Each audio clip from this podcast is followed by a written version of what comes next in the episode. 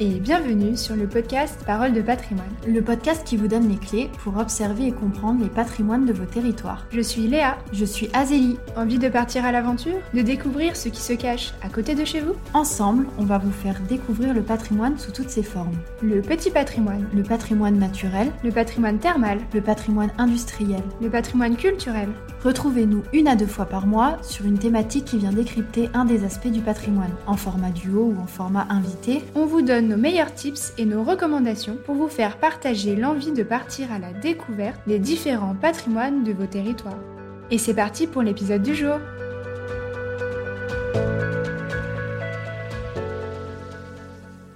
Aujourd'hui, on se retrouve pour parler du patrimoine rural, qui sera la thématique du mois. C'est une thématique qui nous tient à cœur de par nos origines et notre formation.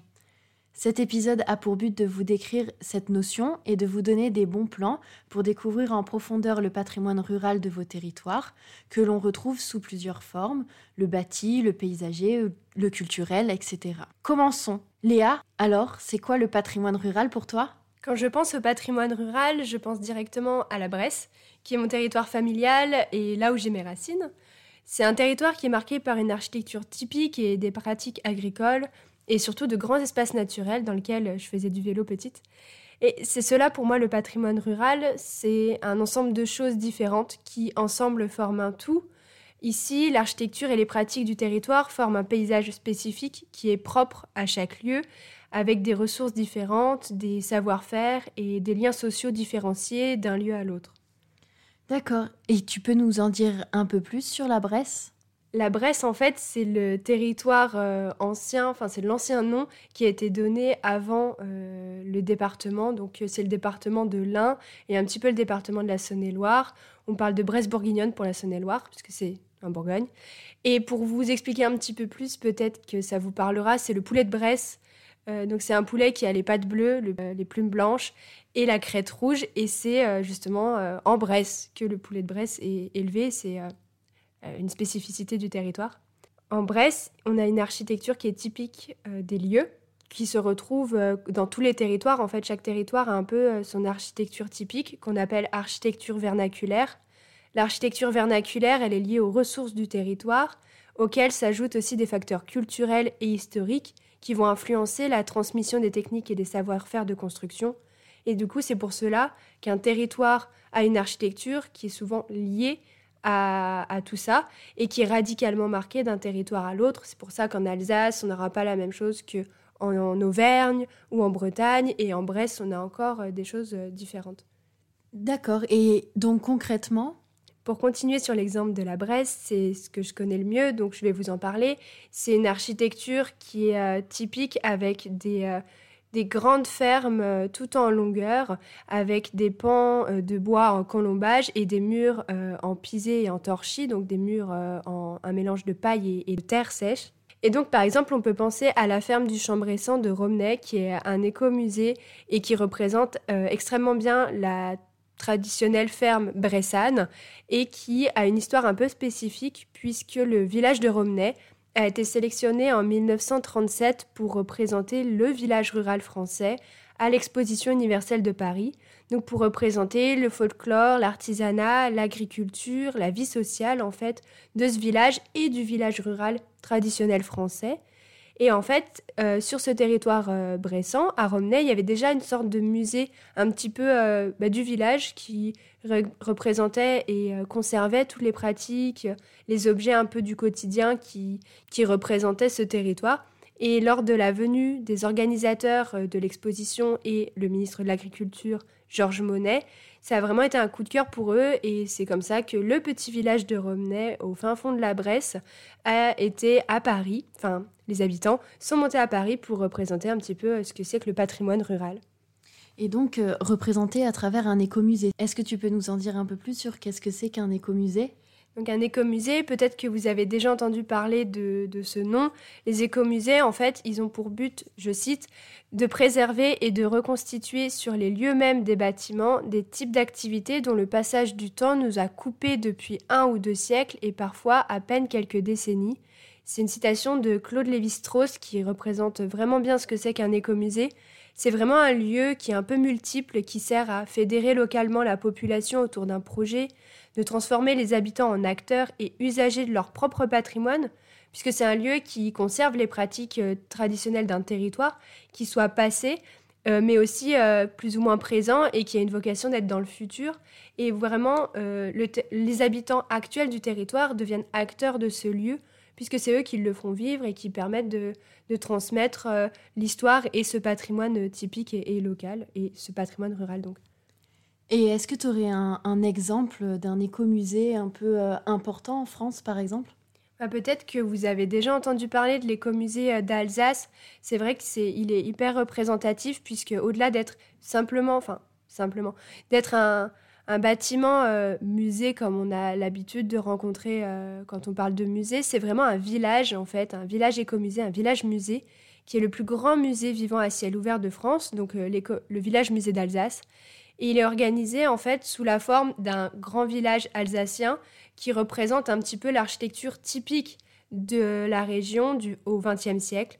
Il y a 70 bâtiments en fait qui sont originaires de toute l'Alsace et l'objectif c'est vraiment de représenter les pratiques rurales, euh, les arts et les traditions populaires de l'Alsace et vraiment à travers des terroirs différents et des époques différentes, mais tout ça dans la grande région qu'est l'Alsace. Donc c'est vraiment une sorte de musée, presque parc d'attractions à part entière. Pour tous les férus de patrimoine, c'est vraiment le bonheur. Et pour les curieux, c'est vraiment un lieu qui vit totalement et où les personnes euh, bah, font un peu les métiers d'autrefois. Et justement, on est vraiment plongé dans le temps euh, pendant toute la durée de la visite, qu'on fait un peu chacun à son rythme. Et toi, Azélie, qu'est-ce que tu peux nous dire sur le patrimoine rural? Le patrimoine rural, pour moi, c'est avant tout un sentiment d'appartenance. Je vis le patrimoine dans le sens où, lorsque je suis là où je dois être, c'est-à-dire dans mon village creusois, je ressens ce fort sentiment d'attache. Mes bâtiments, mes terres, mes animaux m'appartiennent, mais ce sentiment d'appartenance, il est au-delà. J'appartiens à ce territoire. Je reconnais que mes racines sont ici. Par exemple, euh, lorsque les Clermontois ou les Puy-de-Dômois en général aperçoivent le Puy-de-Dôme, ils savent qu'ils sont à la maison. C'est la même chose avec le patrimoine rural pour moi, dans le sens où lorsque je suis dans mon paysage de bocage, quand je roule sur les petites routes creusoises ou que je reconnais les noms de villages, eh ben je ressens ce patrimoine typique de cet endroit et j'y ai ma place. C'est comme ça que je définirais ce sentiment d'appartenance. C'est un espace au final qui est vécu, et d'ailleurs, pour reprendre les termes du géographe Armand Frémont, euh, l'espace est donc considéré comme vécu dans le sens où il est, je cite, vu, perçu, ressenti, aimé ou rejeté, modelé par les hommes. Ce serait plus dans le sens où le patrimoine rural, pour moi, c'est un espace qui est vécu, et donc plus qu'un ensemble de lieux où vivent des personnes ou des groupes euh, sociaux. Fait, c'est prendre en compte toute la charge de valeur qui se projette des hommes au lieu et des lieux aux hommes. Euh, et tout en prenant en compte d'ailleurs les récits et l'imaginaire. Parce que dans cette dimension sociale du patrimoine rural se trouvent donc les récits, la culture traditionnelle et populaire qui a toute sa place, euh, comme on peut entendre d'ailleurs derrière ceci le folklore. Mais du coup, tu nous parles de folklore, euh, qu'est-ce que c'est?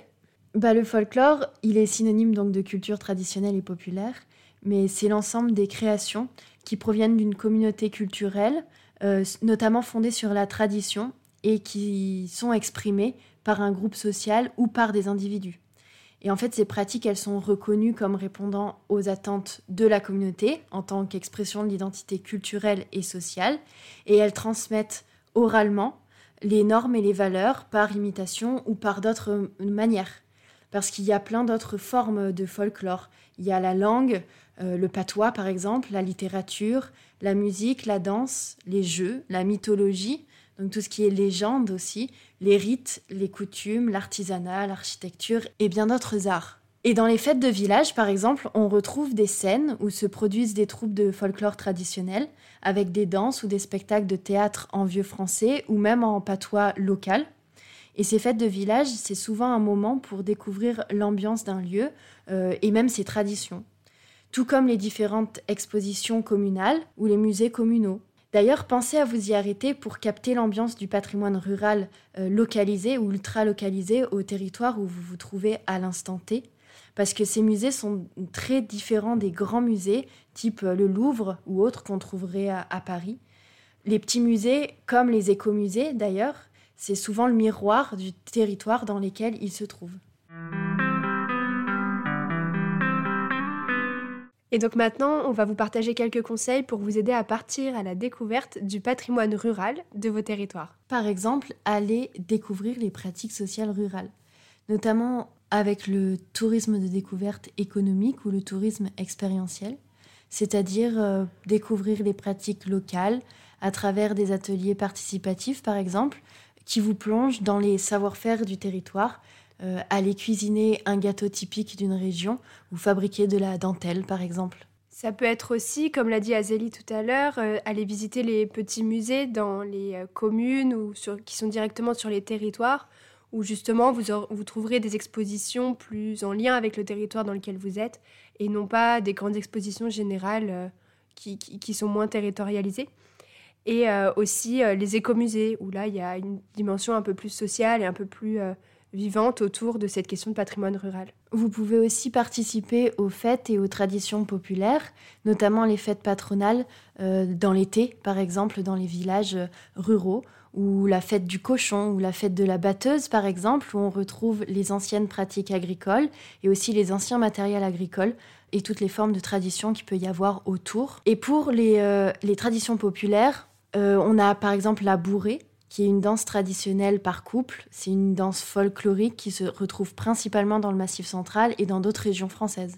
Et pour les plus connectés d'entre vous, n'hésitez pas à regarder les applications qui se trouvent dans, dans le secteur du territoire que vous visitez pour euh, découvrir des randonnées et des parcours euh, de visite qui peuvent vous permettre de découvrir le petit patrimoine ou des anecdotes sur les lieux mais aussi avec le geocaching. Pour ceux qui connaissent pas, c'est une sorte de chasse au trésor euh, euh, grandeur nature qui est dans le monde entier et qui justement vous permettent d'aller découvrir euh, des lieux et, des anecdotes en fonction des territoires.